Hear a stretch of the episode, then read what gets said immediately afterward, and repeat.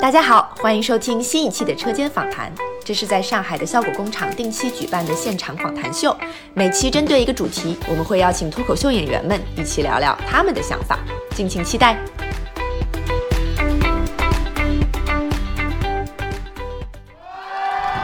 好，大家好，欢迎来到车间访谈，我是今天的主持人朋克。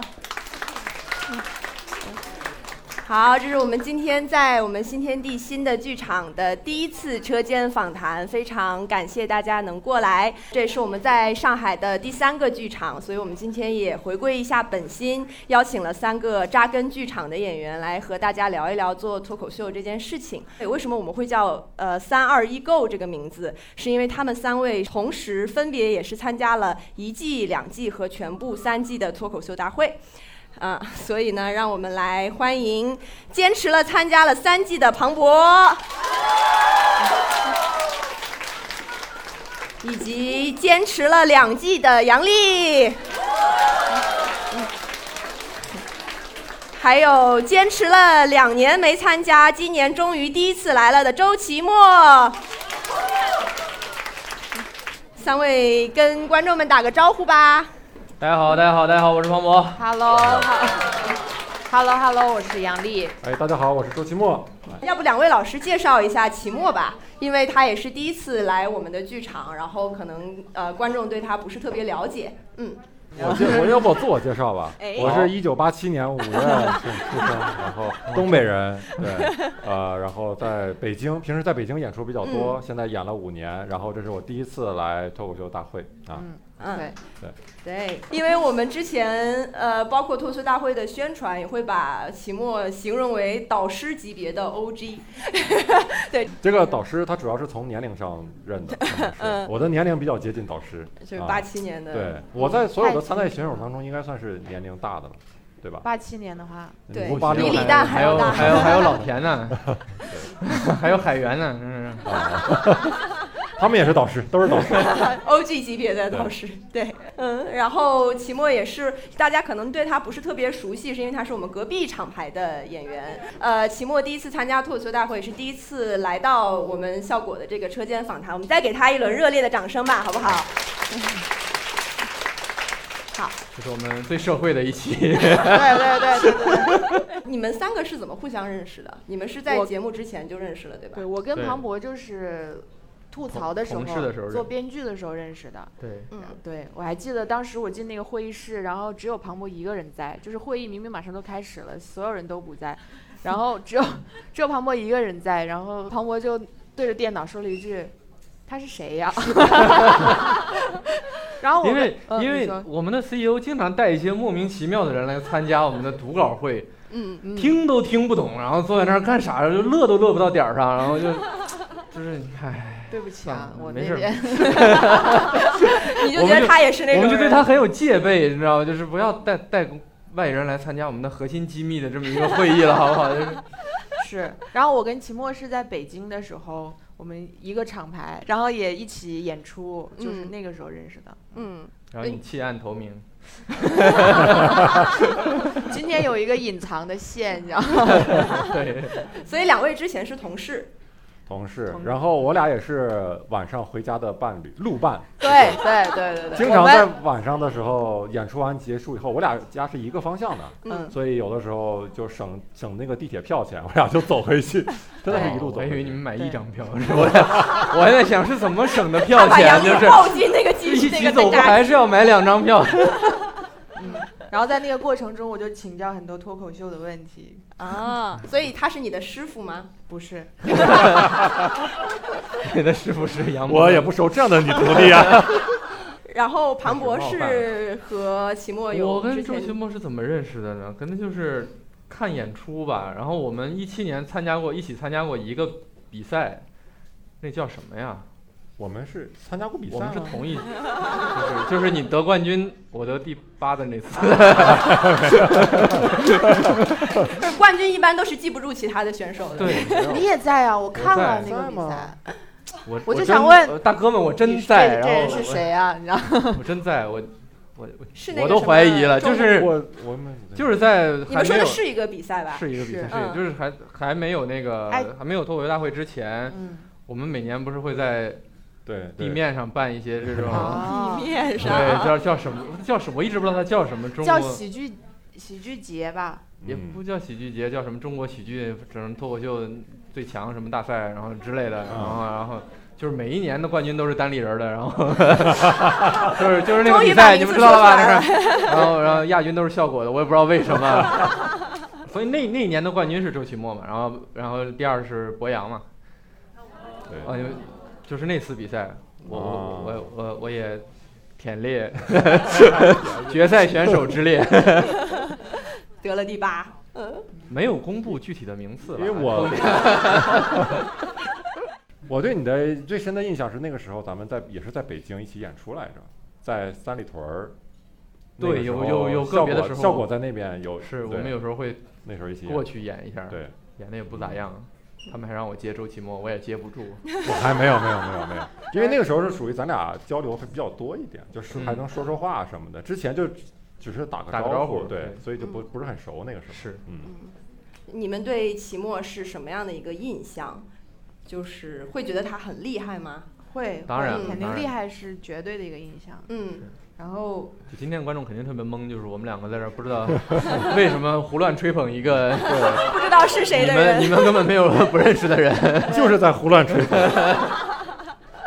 就是很厉害，他那个时候就是全北京的人都在全北京的脱口秀演员，了，也不是啊，全北京的人。全北京的脱口秀演员都在研究他是，也不能说是研究吧，反正就都觉得他是最好的，到现在也是觉得他是最好的没有没有脱口秀演没有员。。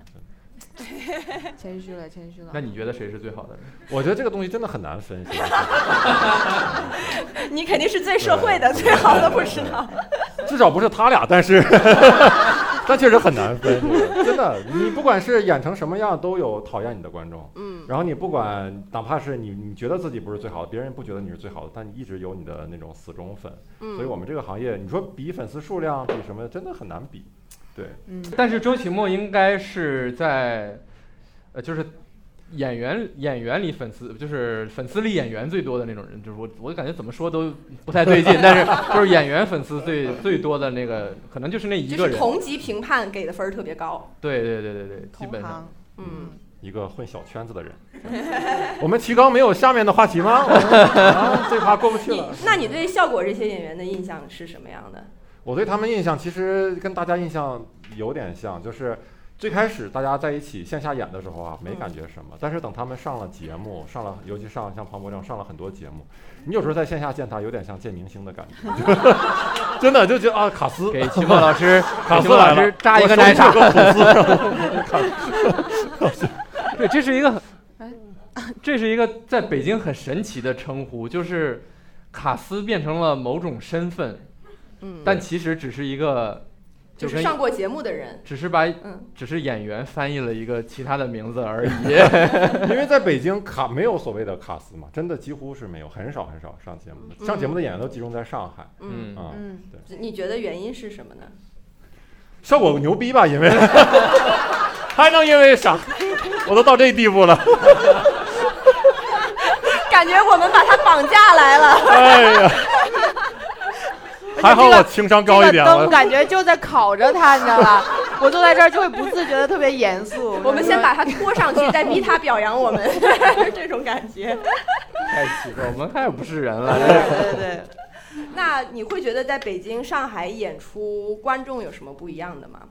啊、我我这种这种会是有一点不一样，有一点不同，而且这种不同好像很多演员也都反馈过，嗯就上海的观众吧，总体来说是更放松一些。啊，就是他会更抱着来娱乐的心态。嗯，总体来说，北京的观众稍微哈、相对来说稍微严肃一些。嗯，但是在北京，观众有一点好啊，他能练出段子来。是我们那个时候在北京演开放麦，就是特就不是说这个段子这个场炸了，而是说嗯你这个段子响了就行，对就是有人笑有人笑，觉得可以留下来。啊，对对对，好像去年的脱口秀大会录到后边的时候，人程璐、海源跟 Rock 去北京出差，然后他们时间很紧，然后就是一些写稿说，在北京报一报开放麦嘛，嗯报了几个只有三个观众的开放麦，然后他说咱们来干嘛呀？咱们就有三个人，然后咱们咱们也比观众懂吧？然后 Rock 那场我在，就是好像只有两个还是三个观众，然后 Rock 在后台就特别的焦虑，这怎么演的？怎么北京还这样？对他那个时候刚离开北京不久，哦他明明能演，然后就然后还拍了张照片，我都好久没有演过这种场面。Rock 跟我说了，Rock 跟我说，他经常上去就是有一个呃，大家好，我是 Rock，嗯，然后就等观众鼓掌嘛，然后就等嗯，然后那俩那俩大哥也嗯，然后就到一起去了。对，你们是不是都演过一些特别惨的场地，或者是演出？我知道，因为上次说到杨笠演过年会，对，然后庞博演过宿舍，联联谊会，嗯，齐墨演过什么比较悲惨的吗？哦，我印象比较深，我最开始在北京第一年讲的时候，有一次我们办一场演出，也是开放麦，然后有十个演员，嗯，然后就一个观众，就是，哎，当时最就是演出已经开始了，嗯但那个时候只来了一个观众，后面还陆陆续续来了几个啊，嗯但是那个观众来的时候就很 很有意思，因为演员都坐在后面坐一排后场，然后观众一推门，发现座位都是空的前面，然后他说你们这儿是不是有个演出？我们说对对对，那我下次再来吧，要不。然后我们还是把他拉进来了，对。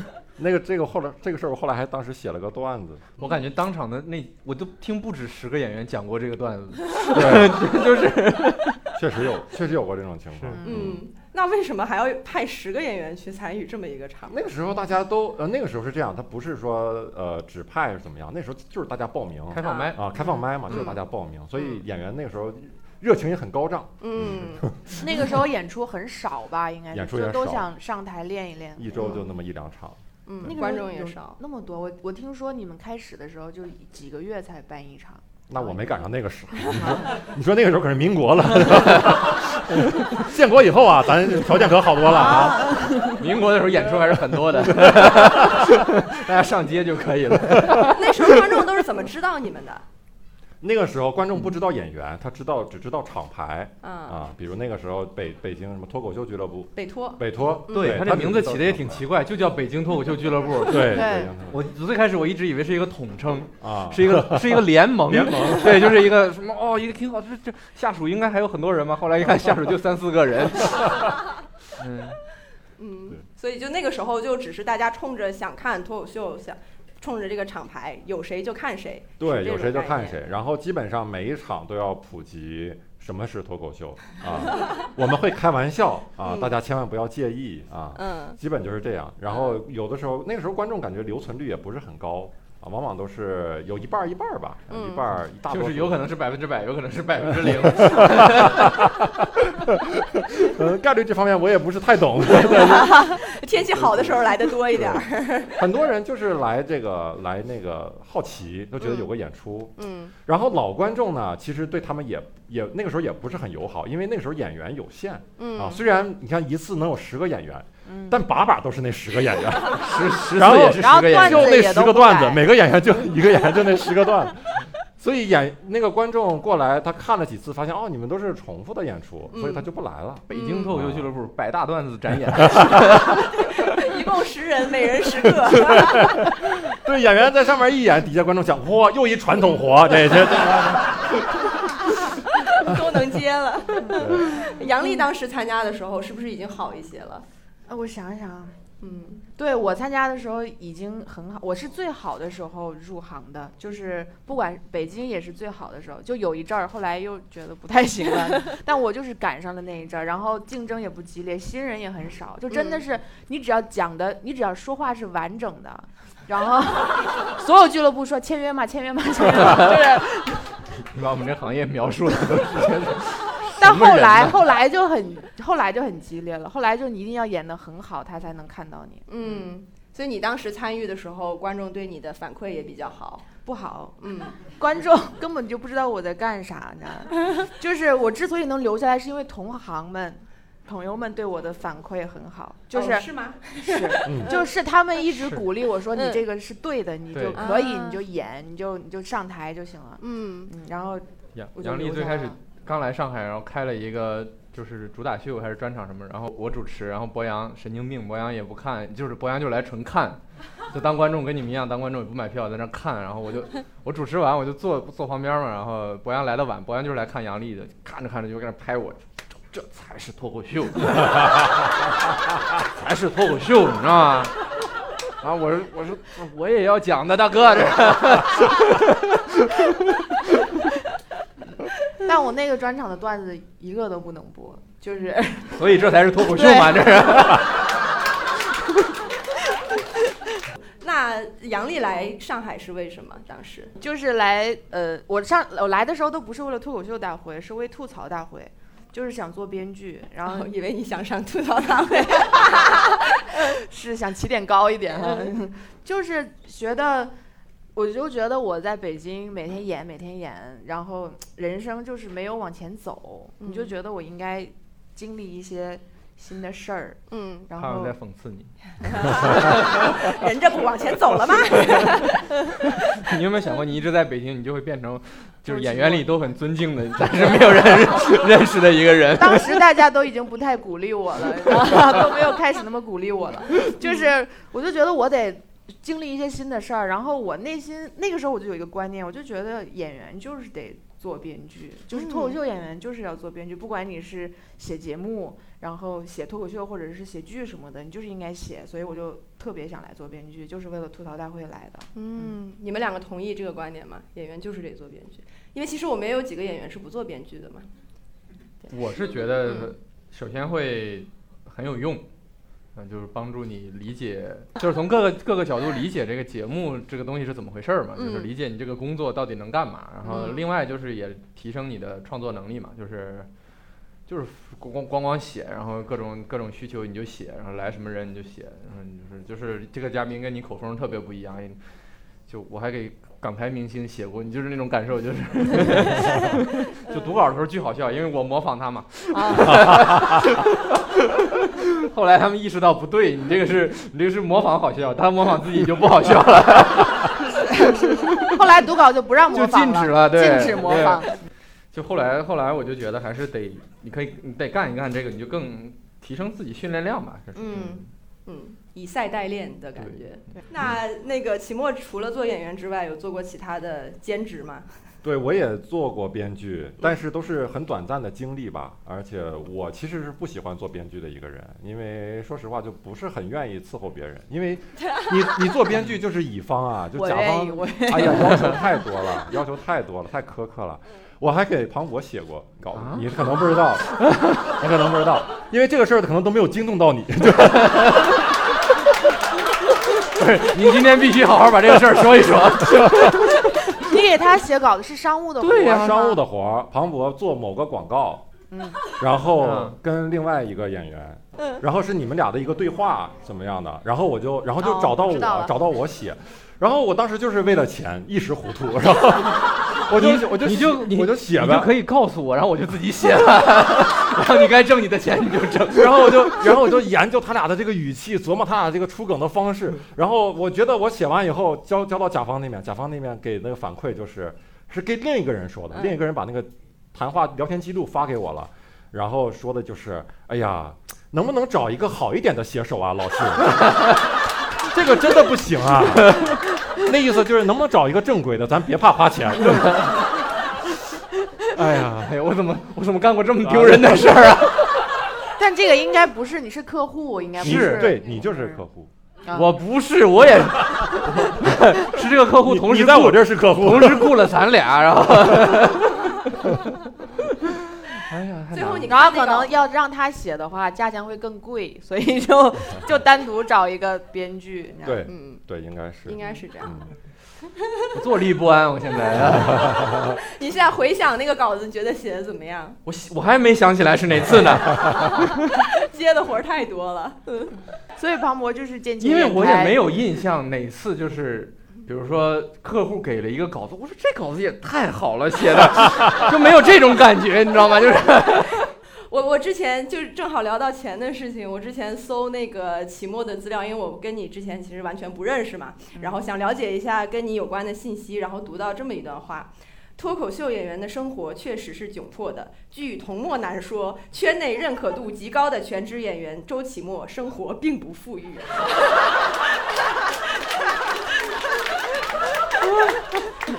还有还有，他说周奇墨以前也是英语老师，只要他愿意，随时都可以回到收入宽裕的状态。但周奇墨把这些看得很淡。哎呀，这段文字我看的时候没这么好笑，这是还是得当面吐槽，真是。还是选择用闲适的状态去供养创作。对，后面还有个底。对、嗯我特别失望的是，我在供养创作，但创作不供养我。爱的供养。对啥呀？你是真的把这些事情看得很淡吗？啊，我我暂时是就是能活着就行吧，嗯就就是抱着这样的心态啊，因为还是太喜欢这个这一行嘛，就还是想全职做。兼职的话呢，不是不能做，但我当时比如做英语老师，为啥辞职呢？因为我上一天课，然后脑子基本就已经不转了啊，你再让我写点什么东西，就很难再写了。我创作，我我就就我的精力非常非常有限，我的脑这个脑容量也有限，然后脑子的精力也有限。我每天可能就那么一两个小时是我的黄金时期，就是能贡献一点儿有用的东西，嗯其他的基本跟行尸走肉差不多。所以你今天让我上半天班儿，我我那半天就写段子。对、嗯我理想的写段子的状态就是我闲着，我这一天就是闲着，我闲着好难受，好无聊啊，写点段子吧，就就是最理想的状态。嗯嗯，所以你也因为这个攒了很多段子，是不是？感觉对你积累量特别多。对对，嗯因为这样。再一个就是觉得自己做全职寿命比咱们长啊？觉得有时候做全职了，你你再不写点东西，就感觉太对不起自己了。嗯啊，所以你现还是喜欢闲适的状态，到现在也是这样。对，到现在也是。嗯，那为什么会上脱口秀大会呢？脱口大会也挺闲的，我现在这个状态，哎，我们也不是天天录。我听说 的好像不是这样，我感觉脱口秀大会大家都在一个精神很就是焦虑，然后大家就很疯狂的在写稿的一个状态，就是一进这个项目就感觉里面的演员就跟死在里面了一样，你就没法约他出来了已经。你们会有这种感觉吗？你说很累，就是你们会觉得累还是？看他累的，他已经记不住你刚才说的话。他已经听不懂长句了。我有一点儿没 醒酒，现在就是我的感觉是，脱口秀大会确实是某种闲，嗯但是就是精神压力很大，嗯因为你成败的结果都很严重。我印象特深，是我上一季录完那个节目以后啊，就是还没播呢。然后我去剧场演出的时候，我都已经觉得不刺激了，你知道吗？我就想说，这要冷场了，才几个人看见，对不对我的压力就小了很多。但是就录节目压力就很大，嗯你而且你也觉得你负的责任更大，更多的人听到，你就要为你这个话负责任，它一定会产生影响的。嗯他们给我们描述周奇墨来来什么参加云海选啊，或者参加我们读稿会说，哎，我讲这套老段子行不行啊？然后说，哎呦不太行，这个好像有什么什么，哦，那就只能讲这一套了。然后这一套好像有什么品牌问题，也不能，那只嗯那讲这一套吧。然后就是，就跟做煎饼一样，嘎嘎一套一套一套一套，真是。就是你之之前的生活对你其实这些段子没有什么消耗，对吧？对，因为之嗯前上节目很少嘛，嗯啊，虽然上过一些，但是都很小的节目嘛。嗯嗯，跟今年脱口秀大会大家就能欣赏到周老板在二零一七年、二零一八年创作的一批 经典。而且我们已经录录到第六期了，嗯他还有老段子呢。他我今天问的还是老段子。因为今年大家的出场比较少，对嗯，赛制不太一样对对对，嗯嗯，赛制不太一样。嗯，那你之前为什么会没有来脱口秀大会呢？今年是第一次嘛？之前也是觉得咋说呢？嗯，毕竟是两个公司的 是就那个时候会觉得自己没有太准备好吧，啊，嗯也是一方面啊。嗯然后这一次就感觉可能大家掏空的掏的差不多了，我 我是不是可以趁虚而入一下？你是一个田忌赛马的思路。对对对，哪有上等马用这种思路的？神经病！马应该都很紧张。嗯，那你今年对自己有信心吗？我今年啊，呃，我今年其实呃无所谓有信心没信心，因为你有信心的话，你是有一个既定的目标的嘛。嗯但我今年没有既定的目标，我今年的目标就是对我来说就是尽量的多上呃几期就够了，就是露脸就够了，对我来说、嗯啊，就是那你回去吧。我觉得还不够，所以 周老板要站到最后，你想那是第几名？能能 能在上决赛有几轮，我要演几轮。我 不想赢，只是想多站几场。马不就是这样吗？就是就是得站着呀。你你有拿冠军的想法吗？嗯，来之前，那个是这样，拿冠军那个东西是节目可能需要你说的，就是在节目里需要我这次一定要拿个冠军回来，为了节目好看。但你要说我心里肯定没有这么想过啊，因为在录节目的时候觉得还挺有意思的。节目这个东西是呃，一是赛场上其实还是瞬息万变的，有很多有一些出人意料的，嗯对吧？情况出现。是是，嗯你觉得快可以看了谁快可以看了？嗯对对对，我觉得还挺有意思的，所以都说不准。啊而且我本身我第一次参加这个节目，我肯定没有什么把握我要去拿争冠军啊什么的，我就是多多演吧，多演就好。你看人家这心态，是对，大我感觉他不是来比赛的，对他而且很神奇的是，几乎呃，比如说大家不太熟悉的演员里，只有只有周老板这么说，我是对对对，认定他就是这样想的，就别人我就说，跟我在这儿装，跟我在这儿装，装完之后去导演组那儿放狠话是吧？我觉得我们这个行业就是这样，就是只看业务水平，你知道吗？就也不嗯看人品什么的，就是就是 就是，又开始考他。明白。那其实期末更一个是想赚钱，再一个就是想体验一下这种感觉。对，想赚钱是你刚才总结出来的，确实想体验啊，想体验，因为这种节目对我来说一直挺新鲜的啊嗯，整个这个流程是什么样的，在包括在录制的时候那种在在台上那种感觉是什么样的啊，很新鲜，尤其在台上真的很紧张，很紧张，在上上台之前我都会就需要用手摸着这个胸口，让这个心脏就。别别跳，就是 让他让他平复一下啊嗯，那种感觉跟你在线下演出肯定是不一样，嗯，对对你来说是一个很好玩的经历。很好玩，对，很嗯刺激，很刺激嗯。尤其我这次对吧，一些 大家看节目就知道了，我的我的赛程，我的对手都让我感到很刺激，非常非常刺激。非常非非常尊敬周老板的业务能力，给他设计了极其人 复杂的人物线。嗯那那我理解了。那你们两位为什么要反复参加这个比赛呢？我我就只有前一个原因了，我就是为了钱。我太熟悉了对这些，所以就是这不也没什么别的事儿干嘛，然后。是那我我我我我不知道你来了之后，期末来了之后有没有这个感觉？我就觉得我我现在仍然感觉脱口秀大会是中国脱口秀最高水平的竞技舞台，嗯，无论是从他很敷衍的、很敷衍的摁了我一下，他这个。啊感觉我我嗯的意思是我听到了，嗯 所以我就我就觉得需要在这里面，就是需要在这个团体里面，就是让大家看到自己仍然在这个水平也好，表现也好，你就仍然在这一群人里面啊。我就觉得，如果你是脱口秀演员，就应该向往这个舞台。你可以不说出来是吧？但是 但是你应该向往，应该会。嗯有一嗯些火药味的感觉。我觉得每一个上台的人，就是你的内心最隐秘的愿望，一定是更多人看到我。是当然钱啥的也挺好的，就是你你内心肯定是希望更多人看到你，所以你就会老来。可能嗯你可能名次越比越差，你知道吧？然后 我就是这样。庞博今年对名次有执念吗？有执念有啥用啊？这玩意儿有执念，他又不会给你实现，我这心越诚越不灵，这是。今年就是去年对名次有有执念，但是今年就稍好一点了。然后今年也是赛制跟去年没那么不那么像了，就就今年反正赛制更残酷，嗯真是我们每个人几乎就是走一步看一步，然后看到最后是是咋样，就是就是。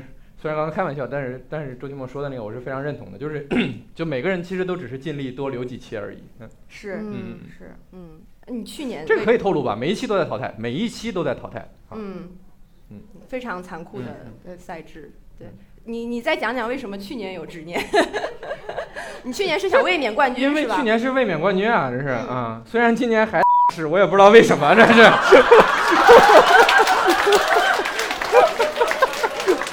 我已经预感到了这句话的到来，刚刚 他说的顶到这儿了，我不出个梗，对不起我的身份，这是。就是就是会有这个，然后因为节目组也会问，就是就是那个导演是很坏的嘛，然后就是每一期开场之前就会问你，就是这场想拿第一嘛？我说啊，那谁不想？然后 但是但是你说出来之后就会影响你的创作，你你你否认吧，就也也挺怪的。其实内心也很矛盾，其实没有那么在意，但是不可能完全不在意。嗯嗯。那你们两个参加这一季，感觉和上面几季有什么比较大的区别吗？就是在无论像刚刚说的赛制上更淘汰了，还有就是加入了新人嘛。嗯，我感觉这一季敢这么淘汰，就是因为演员多了，你知道吗？对，真的就不在乎了，就谁淘汰都无所谓，是就是意外淘汰几个还够用这种。是第一季根本就不可能。第一季就凑不够上台的人。对，就是话能一会儿给说明白。大家讲讲第一季是怎么录的。你第一季没来太亏了，你就该第一季来，你知道吗？你的策略就不对，你知道吗？嗯对。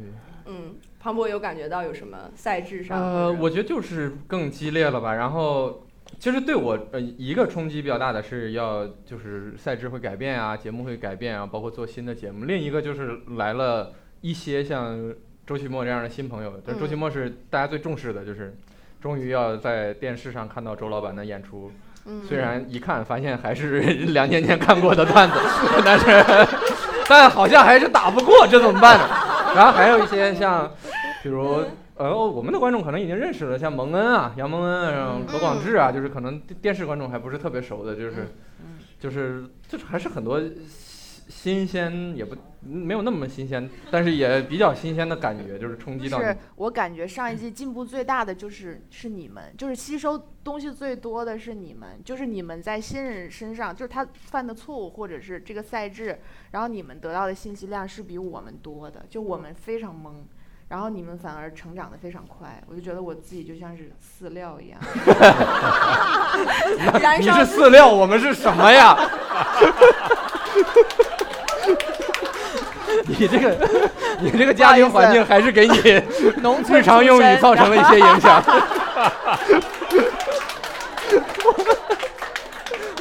一般人生活里真没有这个词儿。那期末，因为之前跟大家都比较熟了嘛，包括也给庞博写过稿。但是你因为参加录制，你会对他们的印象有什么改观吗？或者是看到他们不一样的状态吗？呃，不一样的状态的话，其实对我来说都挺新鲜的。我就觉得，我对我来说最佩服的，其实就是他们现在写稿子的能力，短时间创作的能力。因为就像刚才庞博说，他们都没。就没有什么老段子可以用了，然后该掏的都掏空了，但是他们每一期还能写出来很好笑，同时又很扣题的那种段子。嗯，我感觉这个这个话我已经跟别人说，我感觉这是另外一种艺术形式了，都开始 真的就是打破了我们既有的创作规律了，真的是，脱口秀是脱口秀，脱口秀大会是脱口秀大会。对我脱口秀能力一般，脱口秀大会能力还可以。就确实是，就是就就我感觉，如果美国的演员、国外的演员来看我们这种节目、这种创作模式，他都会懵掉，他会觉得哇，你们都中国都这样了吗？已经中国速度，真的我们就是奔着建高铁去的。真的真的，嗯，如果你的老段子也都掏空了，让你那是二零三零年的事儿了。等到脱还能再口秀大会第十六季的时候，你的段子都掏空了，然后你要重新创作，你觉得能跟上这个节奏吗？我那时候就得看了，那得走一步看一步了。你就会也出现那种焦急的、很崩溃的状态。对，也有可能，嗯，嗯。那你现在已经这这个比赛用掉了你多少的段子库？百分之多少？这个比赛暂时其实上的还不太多，我我暂时 周周奇墨用了吗？忽略不计。周奇墨最近特别闲，还在创作。录完节目一点库存增加了。周奇墨是个永动机啊！就是这个行业，你你有你有三个小时以上的库存，你就永远掏不空。这不就是进水和出水的那个题吗？应用题吗？嗯，那问问你们觉得今年的冠军会是谁？就现在的赛程来说，可以预测一下。嗯我觉得客观上现在的这种赛制真的不太好说，嗯因为每一次还都挺随机的一个对，一个一个让大家的一个一个对阵的局面啊、包括一个每个人的水平啊，包括包括导演组也没有想好下一轮的赛制嘛，他都是 录一轮录一想轮想一对，录一轮他们的那个赛制库也掏空了。对，这赛制老复杂了，像好几个节目。是每你们就看吧，三季脱口秀大会其实每季都是一个新节目，又开始透露赛制。啊对，我们也应该像偶像节目弄一个打榜，让大家花点钱。那之后都得节目组自己花钱。哎，齐墨也参加过其他的这种脱口秀竞技类的节目吗？呃，对我应该是一几年，一七年嗯好像参加了一个，他举办了一个叫什么，对也是线上的一个比赛。嗯，啊，但是那个节目体量非常非常小，嗯，而且很奇怪，上我那个演完以后下架了，节目就现在 基本也找所以那些段子还能用。段子不用了，不用不用找不到官方的那个视频来源了，已经啊嗯，嗯，我听说了，他们好像是做那个选手，就是节目做资料的时候，发现那个那个那个节目下架了。就是对对，我也不知道为啥，没有没有人通知我为啥下架，对嗯，然后那个你也是冠军是吗？。对，那个是拿了冠军，哦，嗯周老师参加的所有比赛，迄今为止均是冠军。一共就俩，一共就俩。对，有的时候这种宣传会很让人心虚，你知道吗？就是有的时候我们演出宣传什么什么脱脱口秀比赛大满贯获得者，我这 我这一共才俩大满贯的最低门槛儿，这是。大要小满贯还差不多吧，大满贯，小满小满贯，对。那我想问一下，大家觉得心目中最好的剧场，或者你们最喜欢的剧场是什么样的？是哪一个？我发现每个演员啊，他自己想要的那个剧场确实还不一样。有啊的人喜欢大场地，嗯有的人喜欢小场地。比如嗯我就比较喜欢小场地，我比较喜欢这种比较温馨的场地，就是场子不大，但是呢观众坐得很紧，嗯然后就是气氛很很很热闹对，很热闹，很温暖。嗯啊，然后舞台布置也比较暖色调的这种哈、然后我一上台呢，就感觉立刻能跟大家建立起一种联系啊，嗯营营造一种比较私密的感觉，感觉这是个嗯会所一样，就是大家，然后我是一号技师是吧？一号脱口秀技师给大家 大家带来服务啊，大家带来表宾至演，如归。对对，就这样的话，哎呦，您挺熟啊。哦，需要说这句话是吗？啊，行吧，嗯。是你那匾上写的。对，有一些关关键的串词。我觉得这个是跟演员的他的表演风格有关系。比如我的表演风格不是大开大合的那种，嗯啊，我的段子也不是很张扬、很很激昂的那样的段子，所以呢，我相对来说适合小一点的场地。但有的演员可能就是他本身能量很高，一上场能量就很高。啊，包括不是效果的演员，然后很一些暂时还算是地下的演员，能量也有很高的。是的，嗯，所以呢，确实什么样演员都有。现在 确实，因为在效果的观众看来，确实演员都是以效果这些演员为基准的嘛。我有的时候看那个国外的专场，在比如在 B 站上，然后上面就会飘过来弹幕，哇，这个就是中国版李诞，这个就是啊啊啊，美国版李诞，这是美国版建国，美国版谁谁谁。我们建立了行业标准。我还见过有人管 Kevin Hart 叫美国宋小宝。宋小宝也很无辜。奈飞民间艺术团。对那那个宋飞就是美国版的周奇墨了。还真不是，哎，因为我之前经常看到把他们两个去做对比嘛，对。他们的风我们的。观众可能不太了解宋飞，嗯，对，对我们今天来的路上还在聊宋飞老师，是一个美国之前非常优，呃，年纪也挺大了，六十多岁的一个脱口秀演员。然后嗯。我们今天在聊他年轻的时候曾经开创过一些，就技术很领先，然后事业也很领先，开创了一个脱口秀时代。然后最近我们又发现他被时代抛弃抛弃了对对，嗯，嗯，就是也挺，但他赚了很多钱，他是开着跑车被抛弃的，抛弃在豪宅里。嗯 他还是没参加比赛了，对。就会被时代抛弃。我最喜欢的剧场，我其实我其实就一直就在效果的这些剧场里演，然后这里边我最喜欢的可能还是山羊吧，嗯，因为山羊会，因为山羊会也是其实跟周奇墨说的很像，就是更私密，然后更跟观众连接更紧密。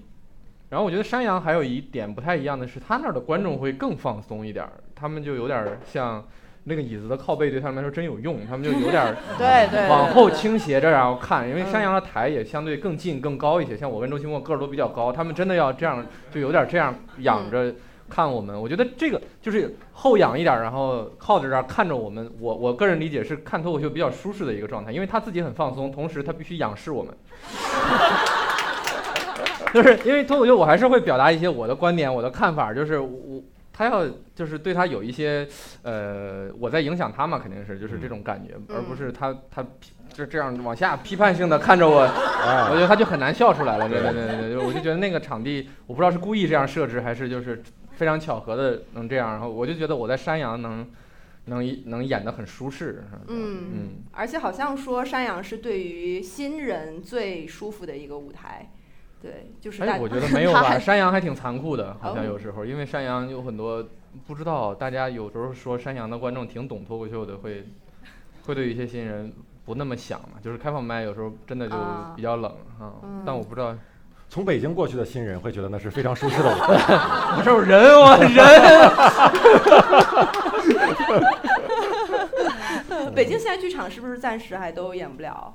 呃，现在才开始恢复了，嗯呃，那个开放麦和商演都要都开始恢复了慢慢的开始对，恢复慢慢恢复。那就好。嗯嗯，杨丽呢？你最喜欢的剧场？我我好像没有怎么喜欢过什么剧场，就是 我如果硬如果要是想的话，我感觉每一个就是不管是哪个俱乐部，然后特意为办演出准备的剧场都还挺好的，就是他都嗯会做到那个尽量的聚气，就是尽量的大家离你很近，然后有那个亲密感。我感觉嗯我演过的，除了有一些在北京的时候 开放麦以外，都还挺好的。嗯嗯，我我感觉你们都还是比较喜欢线下的演员。今天正好三位都是很喜欢剧场的，因为其实我们也有不需要剧场的演员，比如说建国，嗯，建国他就是写完他就能直接上台演。建国有有名言嘛，就是脱口秀应该告别线下，他是他是因为给很帮很多新新演员，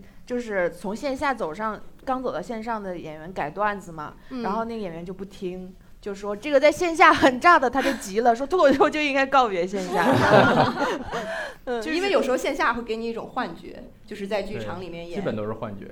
嗯说的他那个场就是不一样，就像刚刚周奇墨说的，他有有点像两个门类，嗯，就你要真的很相信，因为我们这样面对面，你对我是很没有戒备的。嗯然后我说的话，有的时候你在一个氛围里，你已经没有逻辑了，就是你就是想笑，但是看视频他就很有距离，所以他是很冷静的，你一定对啊不，能看视频经按照常看我们节目的朋友在地铁上，我就是 就旁边人一直怼着他，他他要还要逗笑他，这个这个跟你们你已经买了票，你你买的还不是地铁票，你这是是不一样的，这是很不一样的两批观众。嗯，是的，包括我觉得像庞博，就是像之前准备脱口秀大会的时候，能去山羊讲十几分钟的段子嘛，对，嗯，对，就是你还是能在线下感到更放松的。是我就是我现在已经明显能感觉到，我有些段子就只能在剧场讲，嗯，就它效果也挺好的，也也说就改吧改吧，好像也能播，但是我就觉得有些东西真的还是只能在剧场讲，就就最简单的一个东西，就是节目上只能容纳我们比如说六到八分钟的表演嘛，嗯那有些事儿你说是六到八分钟你说不清啊，嗯没说完嘛，然后就就就没办法了，这是嗯这是最嗯简单的一个限制哈。对嗯，我觉得是这样，有些事儿你没有办法一上来就说。对，啊，是对我有有有一些段子是你没有办法说第一分钟我就开始给你讲我要讲这个事情，大家就会觉得哎你为什么这么讲，就上来就讲可能比较严肃啊，嗯或者是比较个人的这种输出一些观点话题。或者对对对，嗯。它往往是需要你先跟观众建立一种信任感嗯。啊，拿一些段子可能稍微铺一下吧，让观众认识你了，然后嗯信任你了，嗯。然后慢慢他打开戒备，然后你再就是把你的那剩下那些段子再讲出来，嗯。然后他会接受，他会也也会笑，怎么样？嗯。但如果你上来就讲，你就就可能给人感觉就比较硬，是嗯给观众感觉比较硬。是。对，所以说大很多人才会觉得一小时的专场才是一个脱口秀演员他可能表现的一个终极形态吧，至少是之一，因为它有很长的时间可以铺你的想法嘛。嗯，是是，嗯，我觉得有嗯。这个这个东西肯定先是从欧美的演员这样过来的，就是我最近的一个感觉，我不知道，我觉得你俩肯定不一定会同意啊，但是就是我就是觉得美国没有脱口秀大会，不然他们不会发展出这么丰富的专场形式，就是他们只是他们呈现的电视呈现的方式还是相对比较单一，嗯。就是要么就是一一段脱口秀，要么就是我去什么访谈秀里面讲了一讲了一段儿，就像或者是到某些场合，像黄西黄西黄西当年就是嗯什么记者年会，也也不完全是一个脱口秀表演的场合，他可能是嗯或者然后然后再往上，他们就是要做什么半小时专场，然后一小时专场，就是就是嗯简单一点，就是从时间上开始累积了这样子。嗯，嗯嗯嗯，没错。你那你们的就是终极梦想做脱口秀的是做专场吗？我想做剧，就是我的梦想是剧。嗯，就以你为主题的。是嗯，就是通过更丰富的形式去讲你的故事。对，嗯对，它就是嗯、呃因为脱口秀就是你写，然后你演，都都由你来完成。它中间打折也很少，但是它能操作的东西也很少，就嗯是你本身你加分也能加的是很少的，就写一写写一写，我就想用更多的方法去说一些事儿的那嗯种感觉。嗯，明白。嗯两位呢？你们的终极梦想？我说脱口秀就是喜欢啊，嗯然后其实最开始说的时候没有想过什么终极梦想，那时候就想的就是说啊，能能越多人看我的演出越好，演嗯出越办越大越好，然后这个能靠这个养活自己挣钱也就就好嗯啊。然后如果现在说的话，嗯，我感觉我的终极梦想就是说我希望。嗯，大家想到脱口秀的时候，就能想到我，就能想到，哎，周奇墨有这么一个演员，然后我希望我每一年能出一个专场，然后向大家让大家感觉就是这一年就是那个贺岁档要上的一个节目。大家过年的时候觉得啊哦，过年了，我要去看一眼看一个周奇墨的专场，那得多难过呀！看完了看你的专场过年，我的天哪！你们看过周老板的专场吗？然后对，我然后我每年有这么一个终极产品，不管它是什么形式也好，你是只是现场也好，还是说搬到什么屏幕上也好，但是就让大家感觉，然后一年啊，周奇墨会出这么一个产品，然后我到时候想看的时候就去看。如果能给大家建立一种这种概念啊，我就觉得我是已经到头了。嗯，对所以这才是为啥你能在纯线下的状态下坚持五年，就是我感觉他就是对这个形式有非常独特的感受和喜爱。嗯是的，你是有一些这种执念，就是你是能够愿意让这种形式成为你的主要形式的。对对对，嗯别的形式我也弄不好，主要是暂时的。就是但我愿意就是试一试。你也不一不一定能弄好，但你试吧。你试吧弄不好再回来接着弄嘛，这是。周周老板就是对脱口秀的理解比我们很多人都其实是更，也不能说也，我觉得不不比较更深刻或者是怎么样，至少是有自己一套完整的理解的在这里。我我感觉我你要说还有梦想，我就是想能一直演脱口秀，就是这个行业不要死了就完了，嗯，就是而且越来越好，就是能有更多的剧场形式或者叫剧场也好，叫形式也好，因为因为现在呃，我我我我不知道这么说，我我我可能有一点骄傲或者怎么样。你想你现在能想到的脱口秀能去做的平台节目也好，剧场也好，我们其实是去过的，就是脱口秀大会是线上的节目嘛，然后大的剧场。嗯，我我我我可能个人没有去过，但他们比如说有的人已经已经去巡演或者怎么样，但是没有做成一个常态化的产品，我觉得没有把它固定下来。如果能固定下来是很好的，我也想一年能做一些自己的演出也好或者什么。因为现在我们所有的，尤其是线下的演出，就是每年就是使一股劲儿，然后咱们就我们就使一股劲儿吧，就就呼兰做个巡演，然后就是 规模也很大，然后或者做个海外巡演，规模也挺大，千人剧场对我们来说也已经是很大的挑战了。但是你就嗯感觉。明年还要再重新再攒这口气儿，就是跟我们做节目是一样的思路，就感觉随时这口气儿都有可能断。我就希望这口气儿能哪天我觉得它断不了了，也就也就挺好了。可能就是我能，我不知道，这是这是这可能是我给自己那个责责任感，我不知道为什么，就可能就是我能离开脱口秀大会那一天就就挺好。就这节目真不需要我了，就挺好，我就觉得啊，因为我我相信自己不会退步特别严重，就是 但是这所有人大家一起进步到不需要我，也同时也不需要王建国，不需要呼兰或者什么，甚至哪天最不需要李诞是最好的。对，这个这个就算真实存活下来了，我觉得。嗯，是的。对，不然你现在管这个节目叫李诞大会，没有什么任何区别。这个节目就是李诞和他的朋友们现在。一些旧朋友和一些新朋友。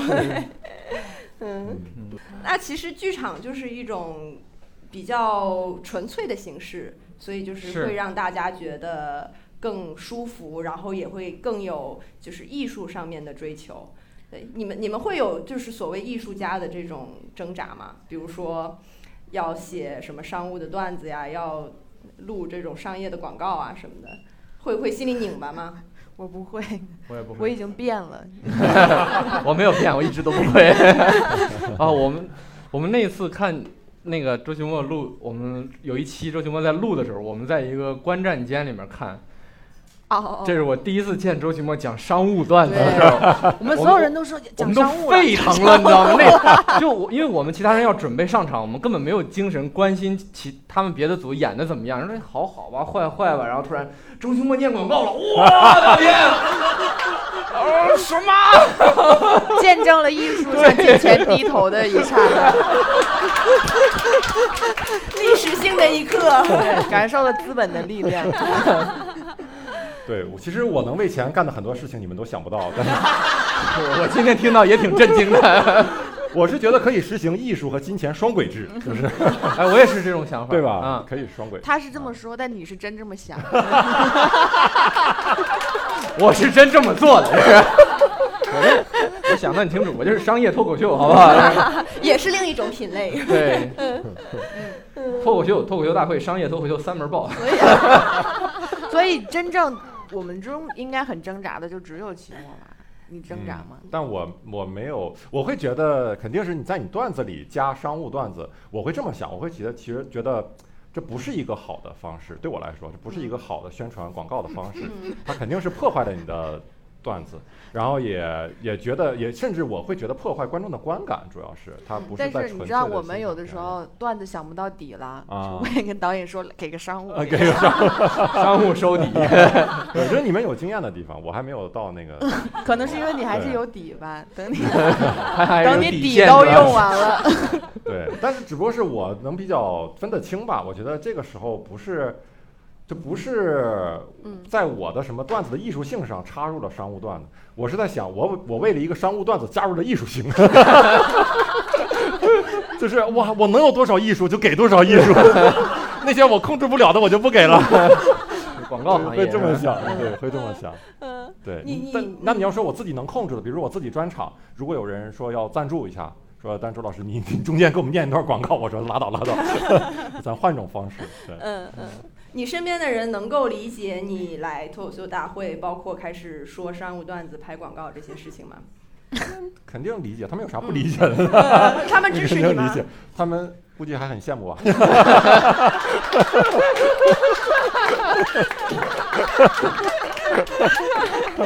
真的，你你感觉你跟广告接触就感觉沾着钱味儿了，哇，那个哇什么味道？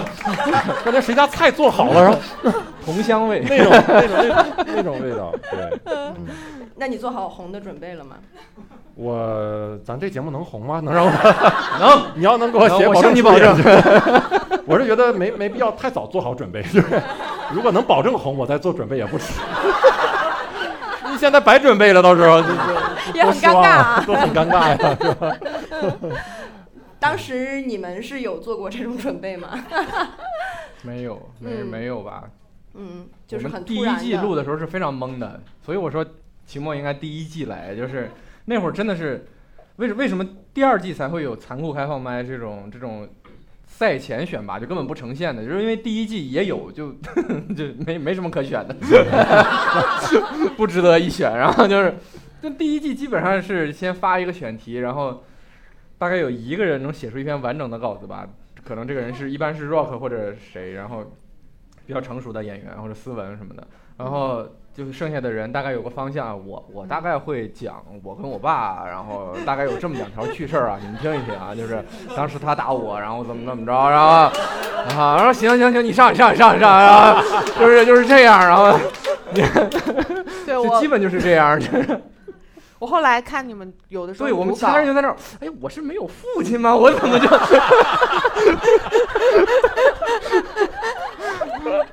我后来真的是刚来公司的时候，看你们有的时候在读稿会上，就是尤其是 rock 呀什么的，就上来就整一下这个这么读稿，我当时都特别震惊。我想说这是概念式脱口秀，涂了一些设计图，真是。对，当时真的是是这样，而且第一季第一期录的时候是那段子是完全不响的，啊，观众没反应，观众完全就现场观众已经没反应了，就是就是就是像什么。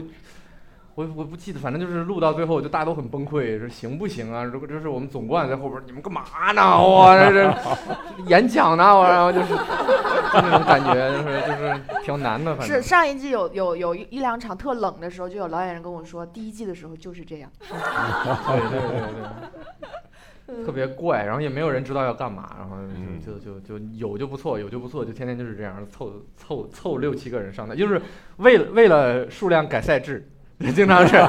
这一期有几篇啊，六篇，六篇三对三吧，六篇，啊 就这样，然后你们你们你们记得吗？第一季的时候有两个战队的，但是队员是来回窜的，就是就是这边这边队没有写出来，你你这期是这个队的，好不好？然后你这期是这样队的啊，导演还艰辛的设计了一些剧情。对，就是就是圆圆谎圆的特别不走心，就是呃就赛前给王建国采访一下，我觉得他们队太弱了，我去援助一下，就是 就没有任何道理，然后 全是这样，特别荒谬，然后就录完了，就是这样。没赶就觉得能就觉得这个事儿成立，我觉得是直到决，我的感觉是直到决赛，决赛的时候是我王建国、思文三个人，我们在那儿后场准备上场，然后前面我不知道你我因为我我当事人我记得比较清楚，你们可能已经全都忘了，就是最后一期开场王冕唱了个歌儿。就回忆大家所所有人已经淘汰的什么啊，怎么怎么着的 rock，然后怎么怎么着的博洋，然后我印象特深，博洋就是扛个摄像机在那儿在那儿离地，你们记得 还那样走，然后什么什么，然后就嗯就我们当时就觉得，哎，这个好像挺还是做成了一些事情，然后嗯，然后就就就就，然后我们三个吭吭哧哧上场，然后就是这样，嗯，嗯就是那个时候吧，觉得好像还好像算是也是最后一期了，做完了，嗯嗯嗯，对，当时根本没有觉得谁会红或者什么，就是我我印象挺深刻的，我就我好像是录到什么六七期的时候，我当时那个公司还团建。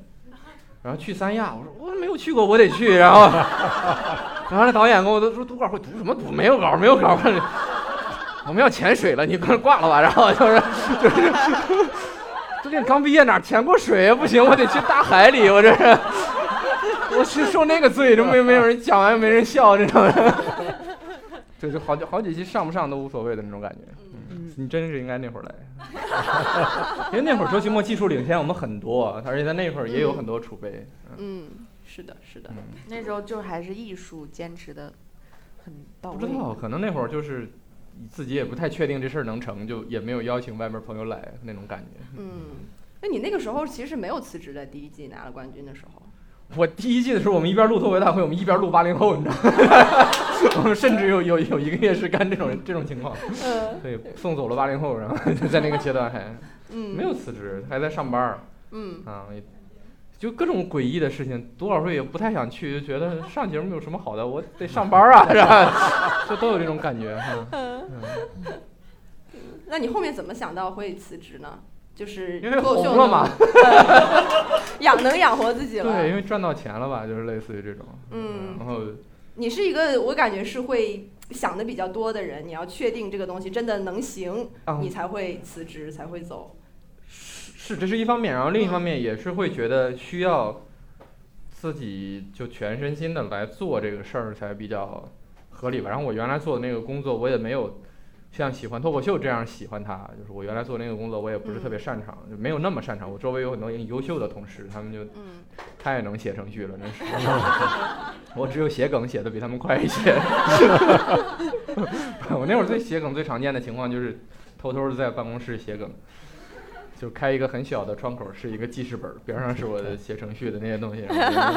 想到了写两句。对对对，嗯最快乐的时光。嗯，嗯，那期末当时你从英语老师这个身份辞职的时候，你其实脱口秀还不能养活你，是不是？我其实是有一段过渡时期吧，相当于嗯我有两年是呃一边做着兼职的英文英语老师，嗯一边在相当于兼职讲脱口秀。其实嗯所谓的兼职、全职，当时就是看你有没有工作嘛，没有工作就自动成为全职的。最后是全职流浪。对，所以我当时是，当时就是呃，相当于两两头都在顾嘛。但是我确实后来，呃，对英语英语老师这个事儿吧，嗯，越来越感觉自己干不下去了啊。嗯就是因为英语老师怎么说呢？或者说老师这个工作吧，他确实。某些人会觉得那是他的理想哈，但嗯对我来说呢，就是工具性太强，我感觉我自己就是个工具，你知道吗？每天学生就把我榨干以后，他走了，然后他就 对，而且而且我当时还教的是那种就是出国留学考试的那种培训，所以感觉我的学生一个个在我这儿学完以后，然后都去美国了，念大学了。然后我想，我都没去美国念过大学，我只是教他们一个考试，然后就感觉我自己的人生是停滞的啊。嗯所以那个时候对我来说特别迷茫。嗯哎呀，如果不是脱口秀的话，我真是难以想象我现在自己在干嘛，我会特别特别迷茫，我会活得很痛苦，我觉得应该是。就是你是非常需要表达的人。对我需要创造一点新的东西，需要我的生命有点价值。嗯，当然不是说老师生命没有价值，我发现你现在很谨慎。非常有价值。我们共同构筑了这个世界的价值，你是个成熟艺人哎，绷着根弦呢。你会在意被误解吗？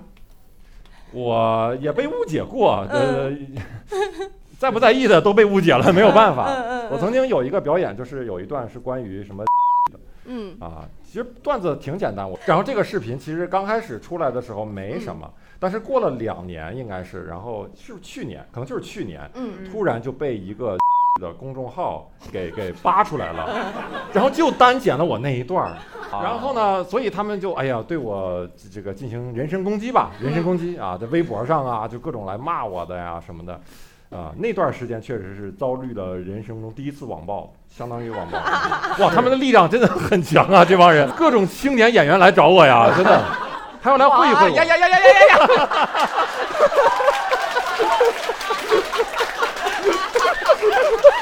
我感觉我也危险了。我我感觉我感觉你俩很聊得来呀。我我真的，我这一段呢，反正你们看着，这段你们看着播，我不是瞧不上咱效果，但是你们是不知道他们的力量。你们非要对抗一下子，我也不介意，反正我已经是被碾死过的人了。对，当时我们特别震惊，我们说周奇墨还能被网络暴力，是他能干什么？他这么就是温敦厚温和的一个人，就是啥？然后太太费解了。然后一听对面是，然后说啊，这是这么敦厚温和的一种艺术形式。哎，而且我当时特别天真，你知道吗？有很多人骂我，骂我，然后我觉得骂就骂吧。但是有一个人他是的头像，然后给我留言说：“周老师平时哪里能看到你的演出啊？”我想总算有一个明白人，对，就是总算有一了。个，总算有个明白人。我想总算有个人，他想真的想了解一下我们在表达啥，我就给他说，我说我们每周啊关在哪儿哪演出，关注我们公众号。然后回完以后给我他给我回复是好，你等着，我带着我师傅去。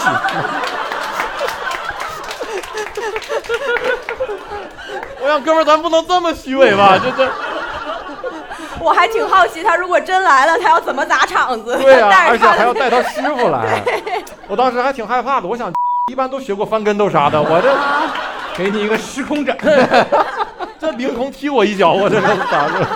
确实很吓人，网络暴力。就是而且他们有的时候会，他因为他骂你，你是不回的嘛，嗯他们就先发一些好话。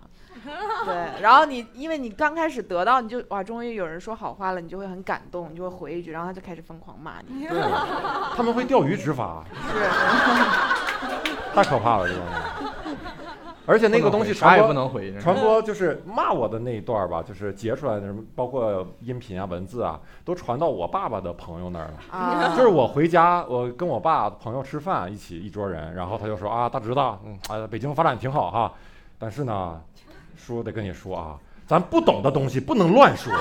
啊，不懂的东西啊，我对这个事儿一直是觉得，就是我写，我觉得我们写的大部分的，就几乎就是全部的内容，我们写的时候是不可能抱有恶意去写的，嗯嗯。就是，但是你你把它交出去了嘛，然后大家怎么解读，你你就我们就不能再跟他辩论也好，讨论也好，就是就就就你自己再去讨论自己当时在表达什么，这个也是耍流氓的一个行为。对对嗯对，对所以而且很就是你，而且很不酷，就感觉。对，嗯。一正面对我来说，我是觉得我很不酷，但是我我仔细想了想，我在解释我，哎，我当时其实是为了这个喜剧什么什么，我 人家听起来也觉得你特别不是人，就所以觉得就不能讨论，这是嗯。有一些，因为我们这种挨骂或者是有什么，或者是骂别人什么的很多嘛，然后就会有演员说喜剧就是这样的，喜剧冒犯。要有喜剧精神，但是我就会想，人家凭什么要有喜剧精神？喜剧就是你是喜剧演员，喜剧对你特别重要，喜剧的标准就是一切的标准，但是对于人家来说，很多事情是比喜剧重要的。对，何况对于我们喜剧演员来说，最重要的可能是赚钱。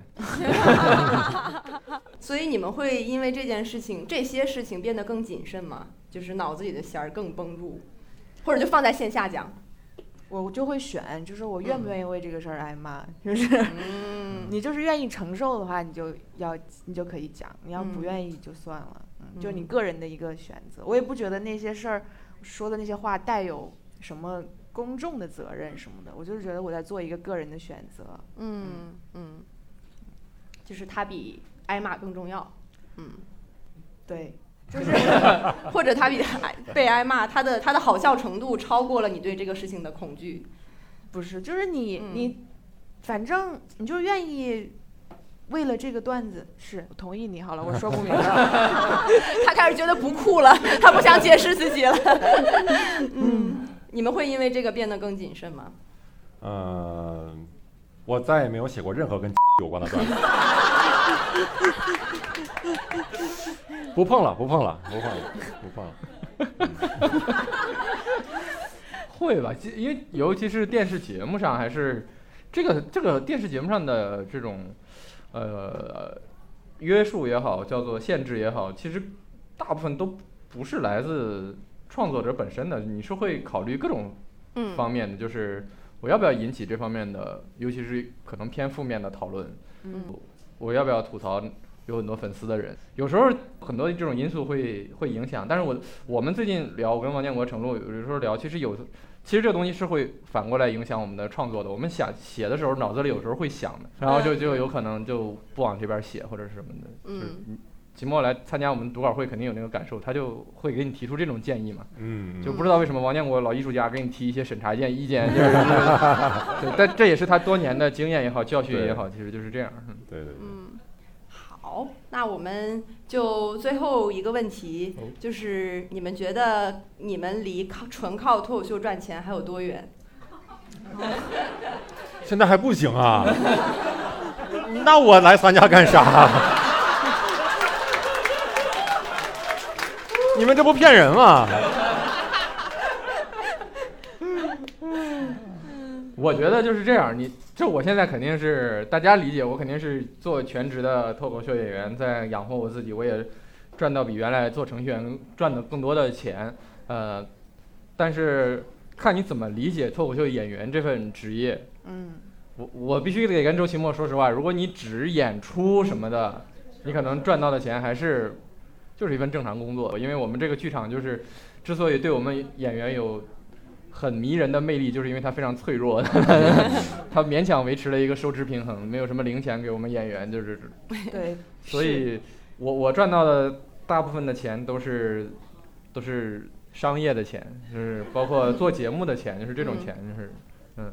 嗯。当然已经比最开始的情况好很多了，我就相信应该会更好吧。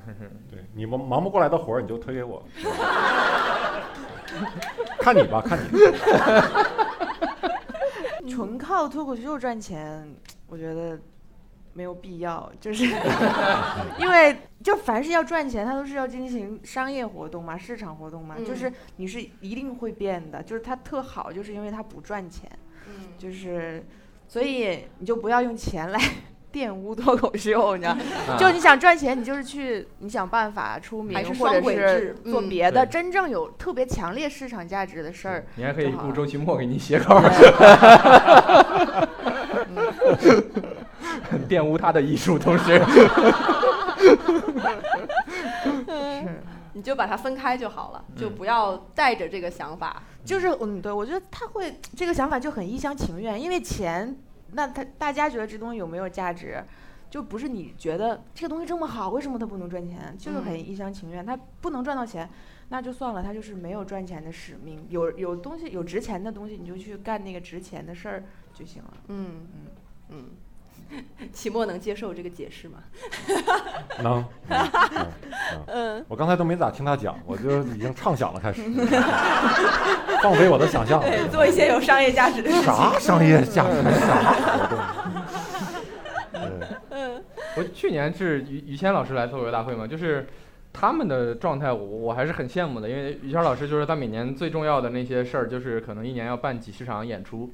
他说的演出就是很大的演出了，都是那种在国内肯定是体育馆里边、体育馆梅奔那种大地方，或者这就是他们还要走出走到海外去，也是他说的几十场下来，我觉得是强度非常大的。呃，演出的票房规模上去之后，他肯定是不少赚钱的，因为就跟演唱会是一样的概念嘛。嗯我觉得嗯那个是我比较向往的一个状态，但是我自己也知道，我现在没有办法在那个地方，我我我我控制不了那么大的场，也没有那么多人来看。但是于老师他们也是在小剧场干了很多年，然后然后这个饿死了很多同行之后才他们就是有很多有很多可能跟于老师一起干了很多年，但是没有像他这么成功嘛，也就是是极少数的凤毛麟角的人才嗯才有机会真正说是我就靠我特别喜欢的这个艺术，然后同时又赚到了相对丰厚的这个收入，其实是很少数的人，我觉得就嗯大家就享受这个状态还是比较重要的。嗯。嗯，嗯。是的，我还想起来之前看过一篇文章说，周杰伦自己在演唱会上说：“你们我的这新专辑出了，你们不用买，你们听就好，因为我不是靠这个赚钱的。”嗯，对他肯定是靠大家喜欢他、喜欢他的歌去买他演唱会的票，就是他已经走到那个程度了，但他仍然不觉得那个最纯粹的东西是可以成为他主要的收入来源的。嗯，可能就就也不一定是行业，因为音乐行业也已经非常成熟了嘛。行，对，哪天我可以跟他聊一下 小周嘛，小周是吧？啊？老周找小周。嗯，那好呀，希望我们嘉宾能够在脱口秀大会都获得好成绩，也希望他们在脱口秀纯粹的这个艺术道路上越走越远。欢迎我们观众能多来效果工厂的新场地来玩儿，呃，来支持我们的剧场。然后我们的播客观众可以在我们的效果小程序上购票，来看周奇墨、庞博杨笠以及更多无数优秀的脱口秀演员们，好，谢谢大家。好，谢谢。